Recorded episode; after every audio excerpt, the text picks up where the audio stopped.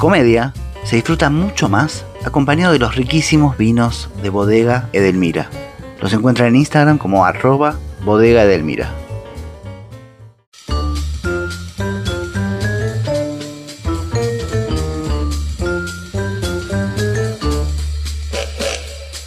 Hola, mi nombre es Adrián Lackerman y esto es Comedia, un podcast sobre humor. Urtiz Berea es músico, actor, escritor, conductor y humorista.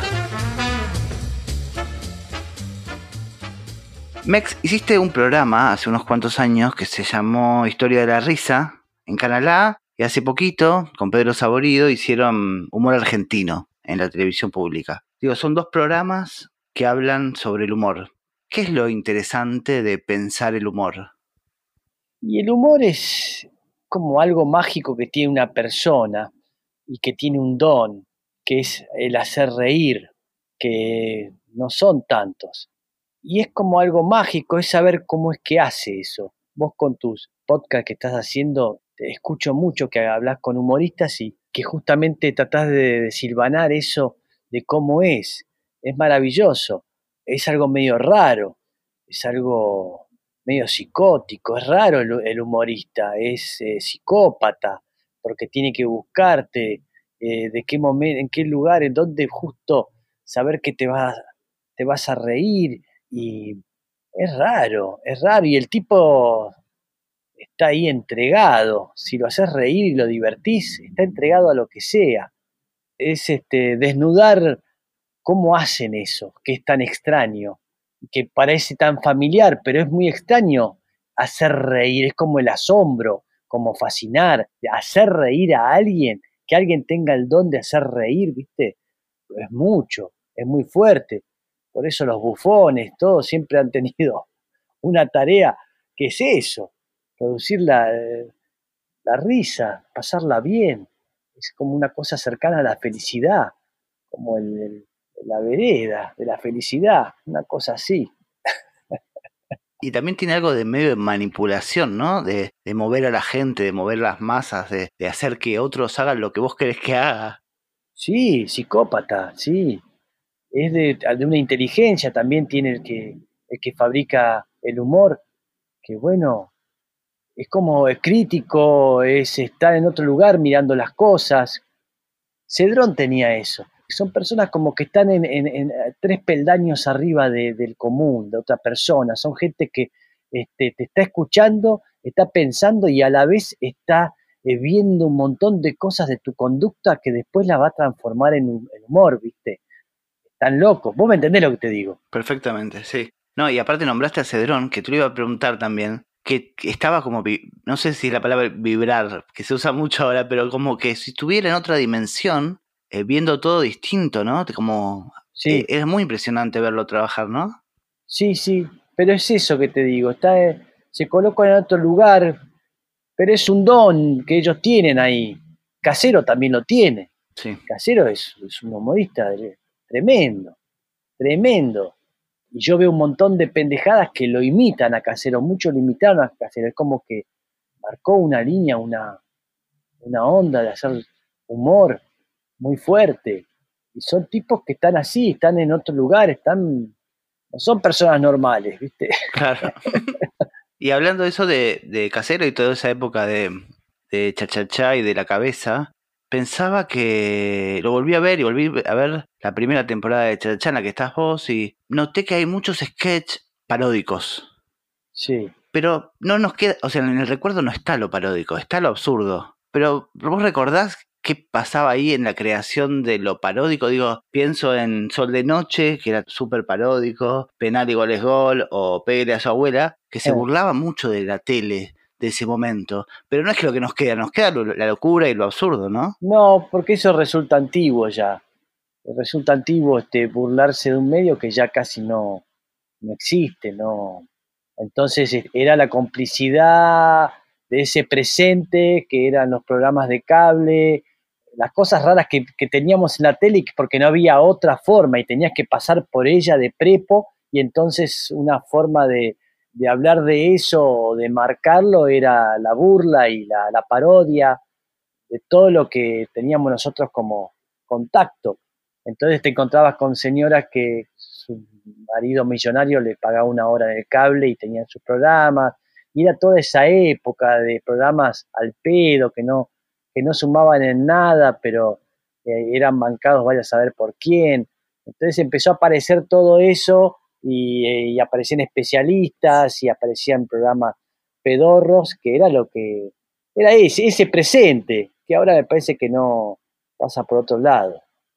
Sí, digo, pienso en ese momento, si pensaban como, vamos a hincharle los huevos a esta gente o es la cosa que nos causa gracia en ese momento.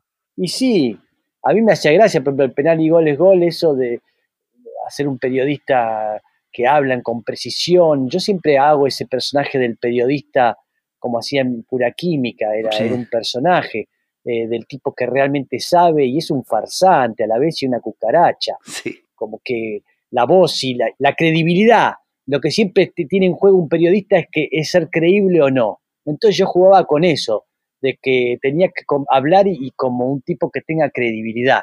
Entonces eso me, me divierte. Mira, yo te lo, lo pienso y te lo medio te lo hago. Me pasa eso. claro. Siempre me llamó la atención mi viejo periodista, todo eso me, me gusta y es una parodia. O, o también era eh, cuando hacíamos Gasulo, que era, era Odol Pregunta, el programa que conducía Cacho Fontana, que separaba el país y yo lo veía siempre y me ponía loco y me encantaba. Y un panel de tipos increíbles de las letras y esto y lo otro. Era fa, tremendo. Entonces era revivir eso pero eh, desde lo que vos te acordás que es el absurdo. Contestaba un pibe de 13 años, que en realidad era Claudio María Domínguez, que tenía 12 años y contestaba sobre la Ilíada y la Odisea de Homero. Contestaba, se sabía de punta a punta Claudio María Domínguez, ese psicópata que conocemos hoy que hace autoayuda. Bueno, ese era un niño prodigio de Odol Pregunta, sí. que ganó, bueno, todo esto debes saber lo que te estoy diciendo, pero ganó el, el certamen y paraba el país. Entonces hicimos ese personaje, hizo este, Alfredo de, de ese chico de 13 años de Tapalqué que contestaba y sabía. A mí me hacía mucha gracia, pero porque tenía toda una carga y un significado que tiene que ver con lo que yo te estoy contando y además este, te hace gracia el tipo que ve ese, ese tipo y se empieza a reír de lo que está haciendo, qué sé yo. Pero todo tiene un motivo siempre. Sí, sospecho que también, ¿sabes qué debe ser lo que nos quedamos con el absurdo? Es el hecho de la improvisación. Yo imagino, no sé, que había mucho de eso. Sí. No sé si todo el tipo, pero no sé, pensaba, digo, el otro día veía el canillita cantor. Eso está escrito. Sí, eso es de Cedrón, lo escribió Cedrón. Ah, mira. Pero de la escuela Sí. técnica no está escrito. No, Por eso nos quedamos, me parece, con el absurdo, claro. por la improvisación, supongo. Bueno, pero era un don que tenía Alfredo, de la improvisación, increíble. Yo aprendí con él y con los chicos y, y era una época que era eso, el paracultural, era eso, de tener una idea así, tac, y tirarlo y hacerlo. Y toda la noche hacer una cosa diferente y había eso, era como un lenguaje que era improvisar y, y llevar ahí, y yo después lo hice con los chicos del Forfait, que era todo improvisado con los pibes Claro. era una, una forma, y yo venía del jazz, hacía música y era el jazz, era juntarme con otros tipos a tocar sin saber qué íbamos a tocar. Entonces eso creaba un vértigo increíble y, estaba todo combinado, estaba todo en ese lenguaje. Imagínate que yo era músico, no era, no era actor, todo eso lo aprendí haciéndolo, pero había un mismo lenguaje, que era esto. Y hasta Alfredo te dice, hacemos jazz, ¿viste? Nosotros hacemos jazz, era eso por eso también era chico el público y es de culto y toda esa cosa, porque uno quería que sea así, quería que sea jazz, ¿entendés? Que era para pocos, para entendidos y todas esas cosas, boludeces de una época, pero bueno, tenía todo ese peso. Vivian me decía también que había algo como de, de artesanal también. Como que estaban todos pensando en una cosa artística, digamos, ¿no? Sí, Salían en la tele porque salía en la tele, pero que Sí. era. no, no había conciencia de la tele, los puntos de rating y de eso nada, nada, nada. Éramos un grupo que, que teníamos la misma ambición. Eso es importante porque creo que eso es lo que arma los grupos y, las ideas. Es toda gente yendo para un mismo lado. Fíjate vos que todos los que pasaron por ahí, todos más o menos tuvieron la misma ambición, tuvimos la misma ambición. no es que después se dedicó a otra cosa o no sé, alguna cosa. Todos más o menos siempre fuimos por el mismo lado. Entonces eso nos unía muchísimo.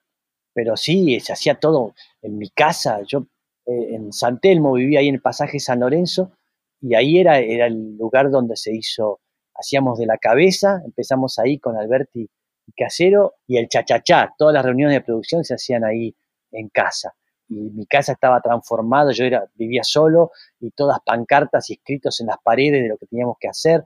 Teníamos a Anita Peterbach, que era, es una directora de cine. Bueno, ella era, fue nuestra primera asistente, la conocí yo, la, y bueno, y nos organizaba y escribía y sabía manejar la computadora, que en ese momento era algo muy raro.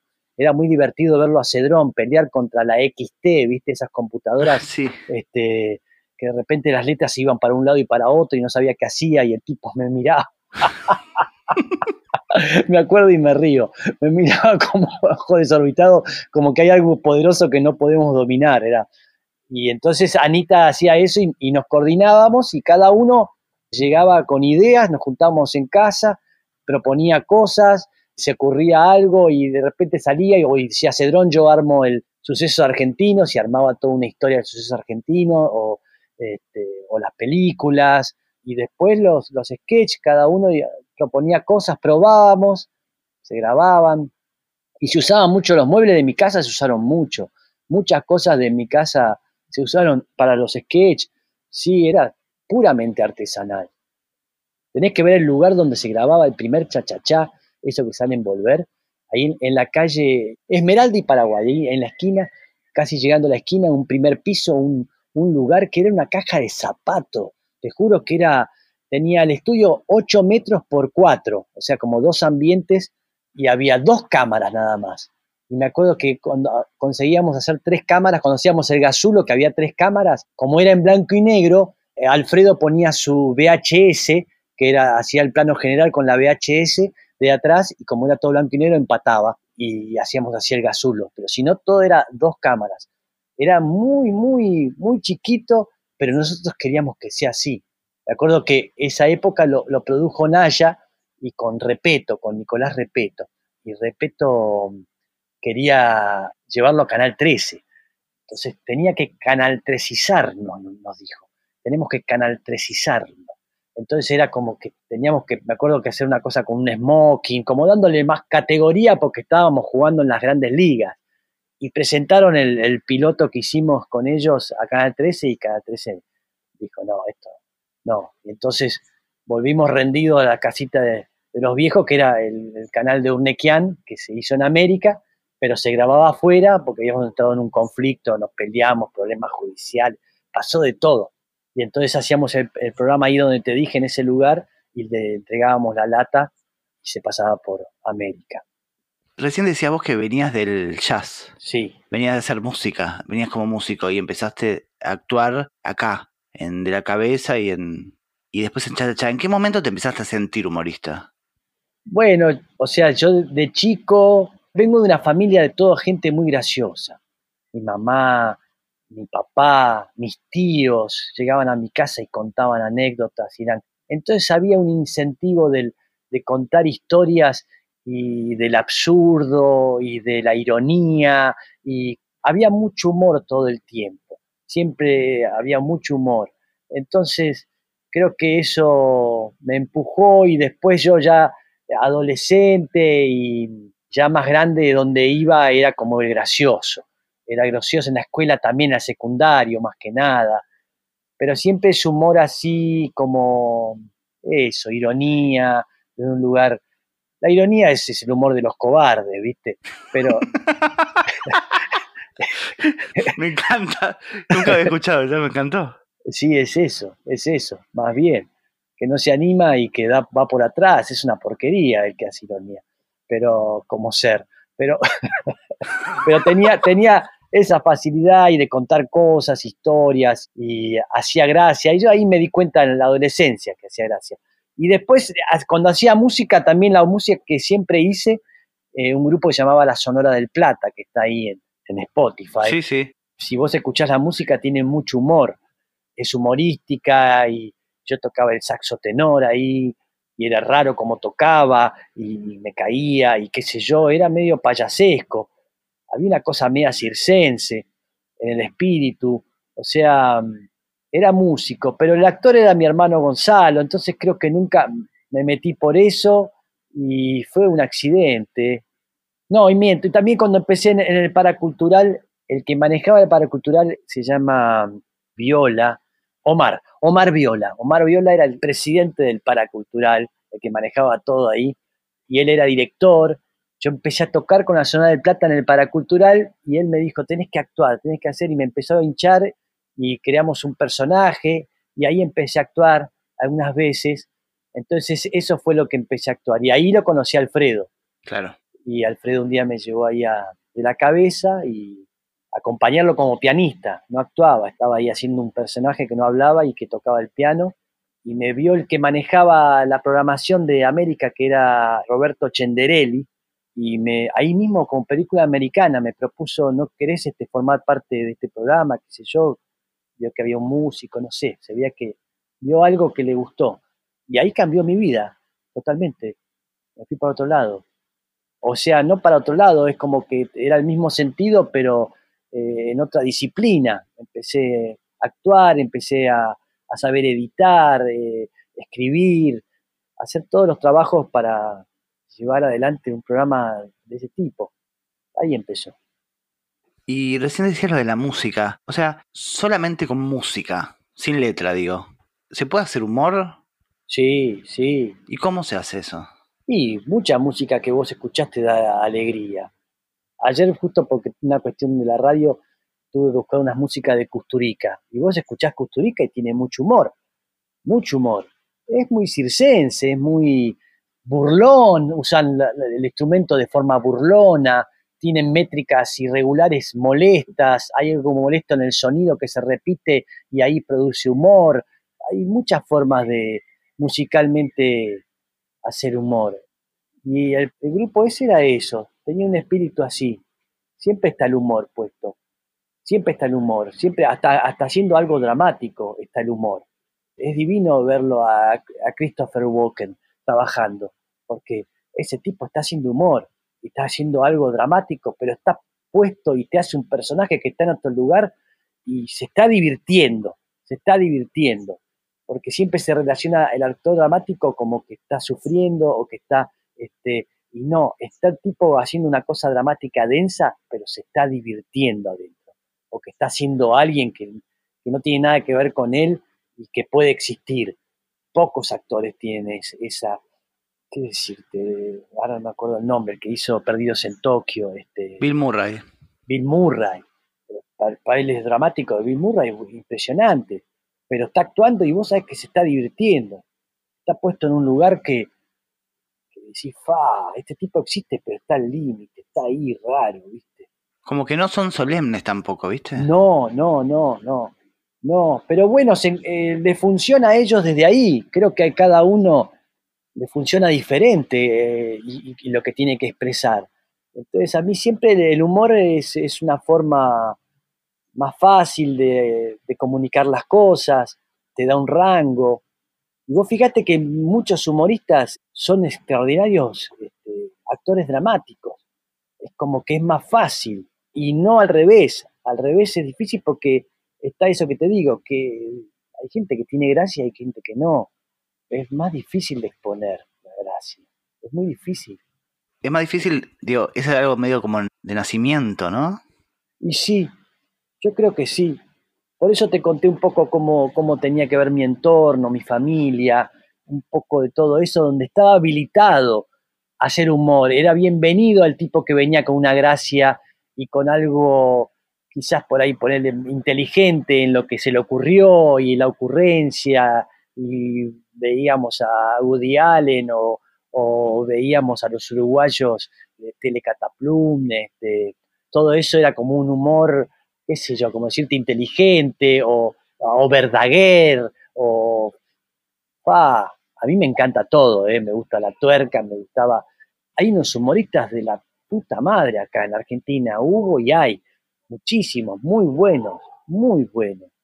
Hace poco veía la tuerca me di cuenta que los libros, bueno, claro, ¿ves? Hablaban de cosas que me parecían estúpidas para este presente, problemáticas o cosas. Hacían humor pues, donde decía prohibido fumar, ¿viste? Que era una cosa del momento que se había empezado a prohibir en los lugares. Entonces hacían humor que ahora lo mirás y decís, qué pavada. Pero los tipos como humorística, como Vicente Rubino, eh, uh, Osvaldo Pacheco, Jorge Luz, Tono Andreu, Gogo Andreu, eran tremendos. Fidel Pinto, eh, cantidad, Olmedo, Porcel, eran Dringue Farías, todos tipos que pisaban ahí y explotaba, explotaba. Que es algo que hoy, no, lo, no lo ves porque está en otro lugar, ¿viste? está en otro lugar, es otra cosa.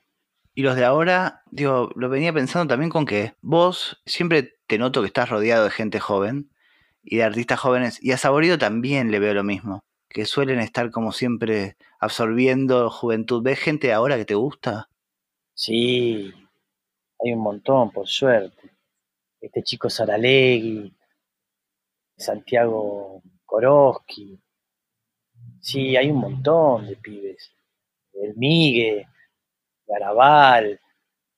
Ya el Piro Yankee, bueno, ya es más grande, pero sí, por supuesto. Bueno, todos también son chicos de Forfait. Claro. Pero sí, hay pibes que mantienen ese lenguaje de humor. Hay cosas que me quedo afuera, no entiendo, como puede ser el TikTok, que me aburre y que por ahí la gente va a buscar reírse en ese lugar, pero algunas cosas que puede haber en Instagram que no sé qué decirte ahora, pero que, que a veces veo que me gustan y que está bueno.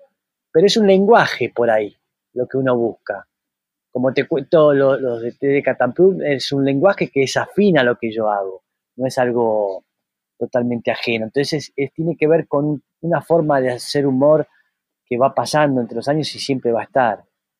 Mex, pensaba, ¿hay un personaje Mex? Sí. ¿Qué características tiene ese personaje? Yo tengo mi teoría, pero me gustaría saber de tu lado. Ay, qué difícil. Es difícil hablar de uno. Bueno, pero pienso yo, pienso yo y te ayudo. A ver. Pensaba una cosa medio como tierno. Sí. Me parecía que puede tener em, eso de, de, cobardía. Sí. Y algo de niño. ¿Puede ser? Y hay un poco de todo. Hay un poco de todo. Sí, sí, porque además soy bastante naif. No hago humor con cosas que me avergüenzan, no hago humor que a alguien vaya a dañar. Es bastante naif el humor que yo hago.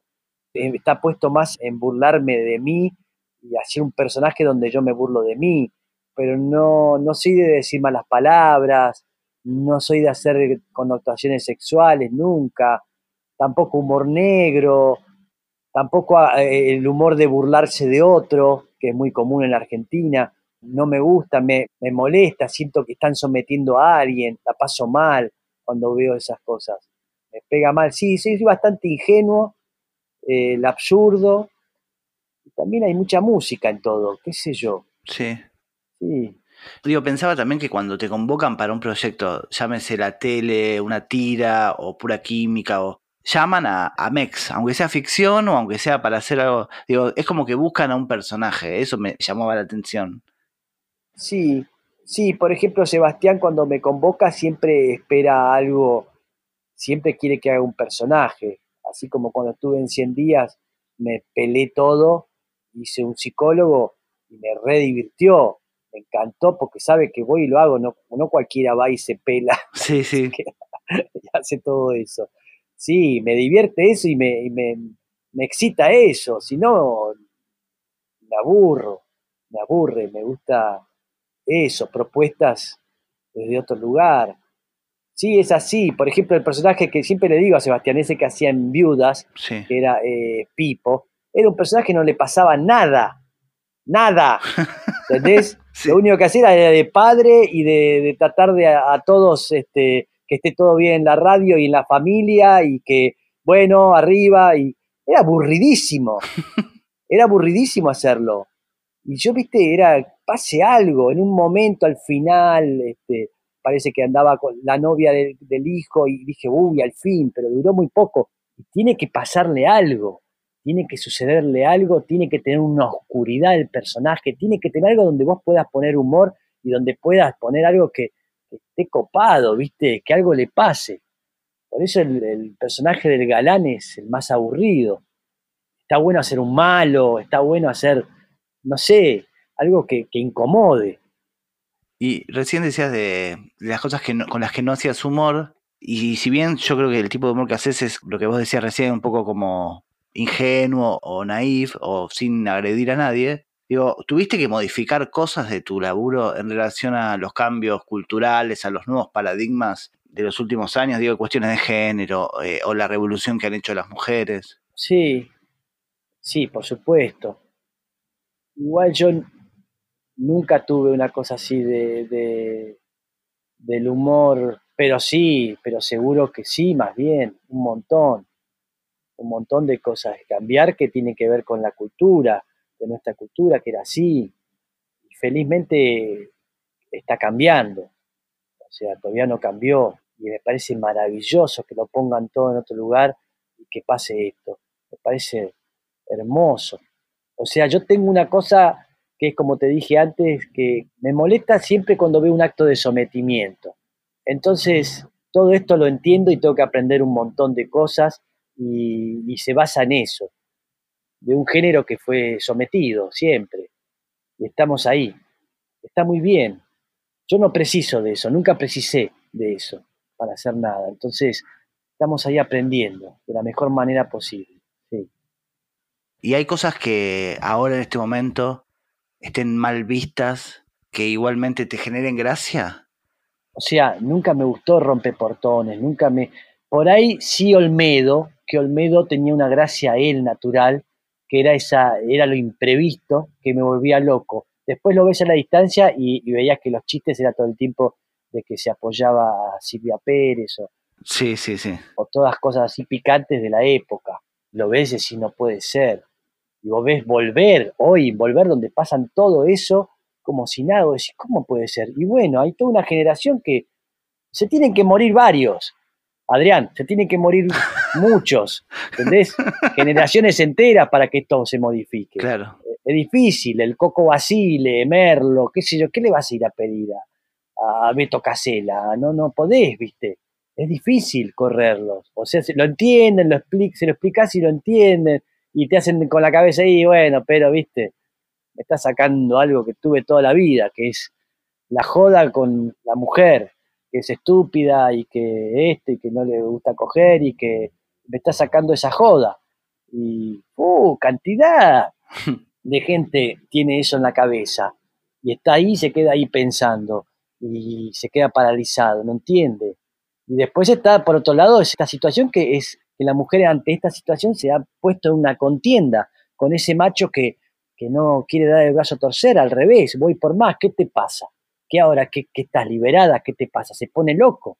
Entonces todo ese proceso va a llevar muchos años, va a llevar muchos años, pero a mí me emociona, me emociona muchísimo, me emociona ver ese acto, esa plaza llena de mujeres, eh, la pelea por, me, me, emociona, me emociona ver a mi hija, me emociona ver a todas mis amigas, la gente que quiero que estén ahí y que esté pasando esto y poder verlo.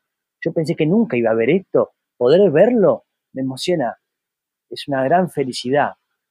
Pero bueno, es años y miles de años de cultura machista que es difícil de cambiarlo, modificarlo para muchos.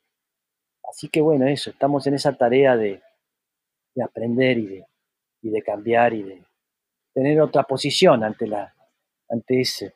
Sí.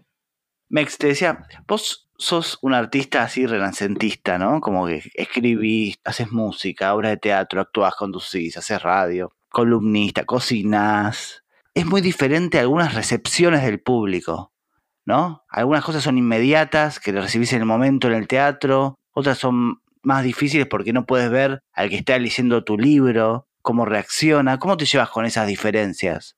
Es verdad, es, es raro porque la tele fundamentalmente no, no, no tenés el rebote, pero cuando haces teatro sí, pero también me, me da siempre este, la exposición, a veces prefiero no, no escucharla qué sé yo, es, raro, es raro, es verdad, no, Me pasa que, hago distintas cosas porque de curiosidad y, de repente tengo una idea y esto tiene que ver con, una música o con, con otra cosa. O, es lo que más me divierte, me divierte muchísimo. Sabes que cuando yo fui a ver la presentación de tu disco, fui a ver, a escuchar música, digamos, a, ver un espectáculo exclusivamente de música, y me encontré con una obra de teatro.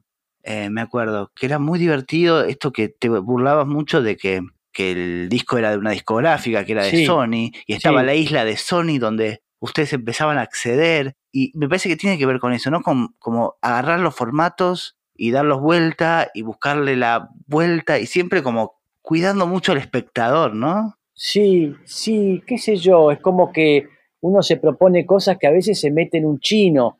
Eso fue una de las cosas más raras que hice, ¿no? Pero, sí, sí, sí. o sea, siempre hablo de lo mismo, del poder, o hablo, es como que no podía eh, presentar un disco, porque no soy músico tampoco, y que presenta un disco como puede presentar el Coti.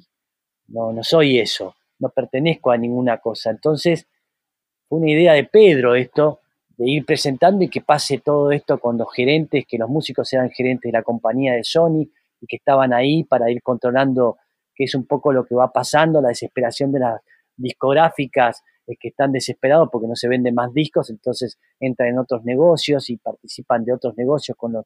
Entonces tenía que ver con ese presente, con yo estar haciendo un disco, burlándome yo como músico de estar haciendo un disco. Sí, entonces fue medio raro. Te juro que fue de las no fue tan eh, gratificante porque tenía que tocar, cantar y hacer todo ahí muy solo y la verdad que muy pocas veces la pasé bien, bien, bien 10 puntos, ¿viste? Como la obra que estamos haciendo con Chirinos, esta la de... Mi amigo Mex. Mi amigo Mex, a eso, eso la paso bomba, la paso bomba como en la radio la paso bomba, pero en esto fue algo complicado, que nos metimos en algo complicado.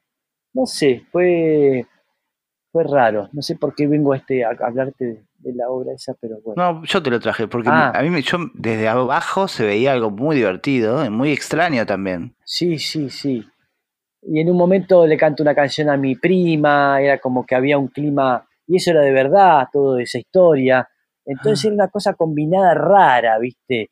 Pero por ahí es como decís vos, es como que también soy yo todas esas cosas, ¿viste? Y pasa eso y, es un tipo que va probando cosas, que no, no pertenece a un género ni nada, qué sé yo.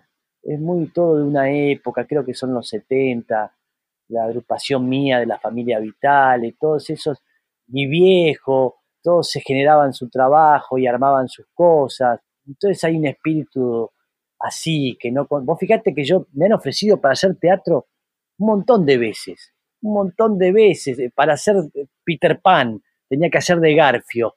Y decían, todos me decían, pero hacelo, qué divertido, qué divertido hacer de Garfio. Pero no me interesa lo más mínimo, ¿viste? No, me cuesta, me gusta hacer, eh, escribirlo y llevarlo a cabo y, y hacer el personaje que sume a esa idea ni el protagonista ni nada, solamente a esa idea que sume. Me gusta eso, veo la obra, veo más este, eso, que llevaste adelante algo una idea, que se transformó en algo. Eso es lo que me divierte. Y después no sé qué hago ahí adentro, o que actúo, toco, o qué. Pero primero defiendo eso.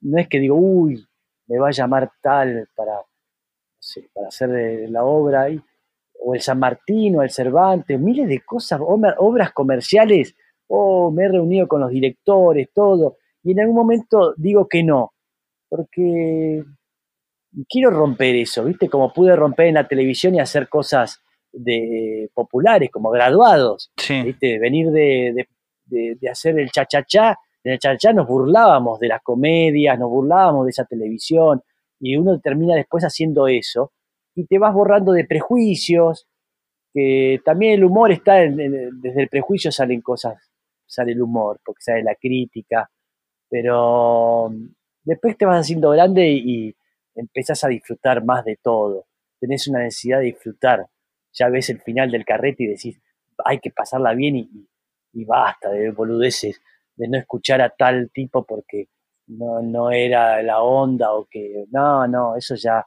el jazz se me, se fue, esa parte de prejuiciosa del jazz se me está yendo felizmente, es más liviano todo, y haces humor desde otro lugar, no, está bárbaro.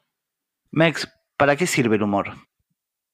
Y sirve para muchas cosas, sirve para decir cosas, decir cosas, digamos, que querés decir seriamente y lo puedes decir en humor es más fácil, para conquistar, sirve para muchas cosas. La gente está esperando el momento de, pasarla bien y reírse.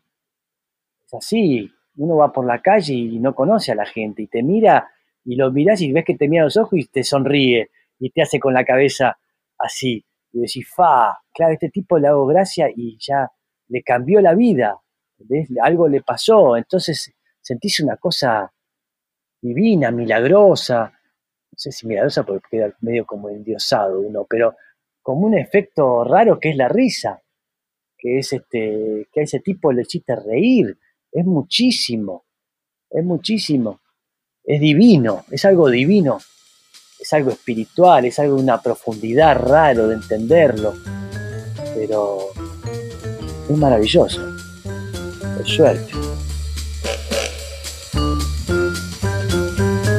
Esto fue Comedia, un podcast sobre humor. Grabación y sonido, Juan Pablo Ferreiro, arroba audiocaster. Diseño e ilustración, Guillermo Mesa. Hasta el próximo episodio.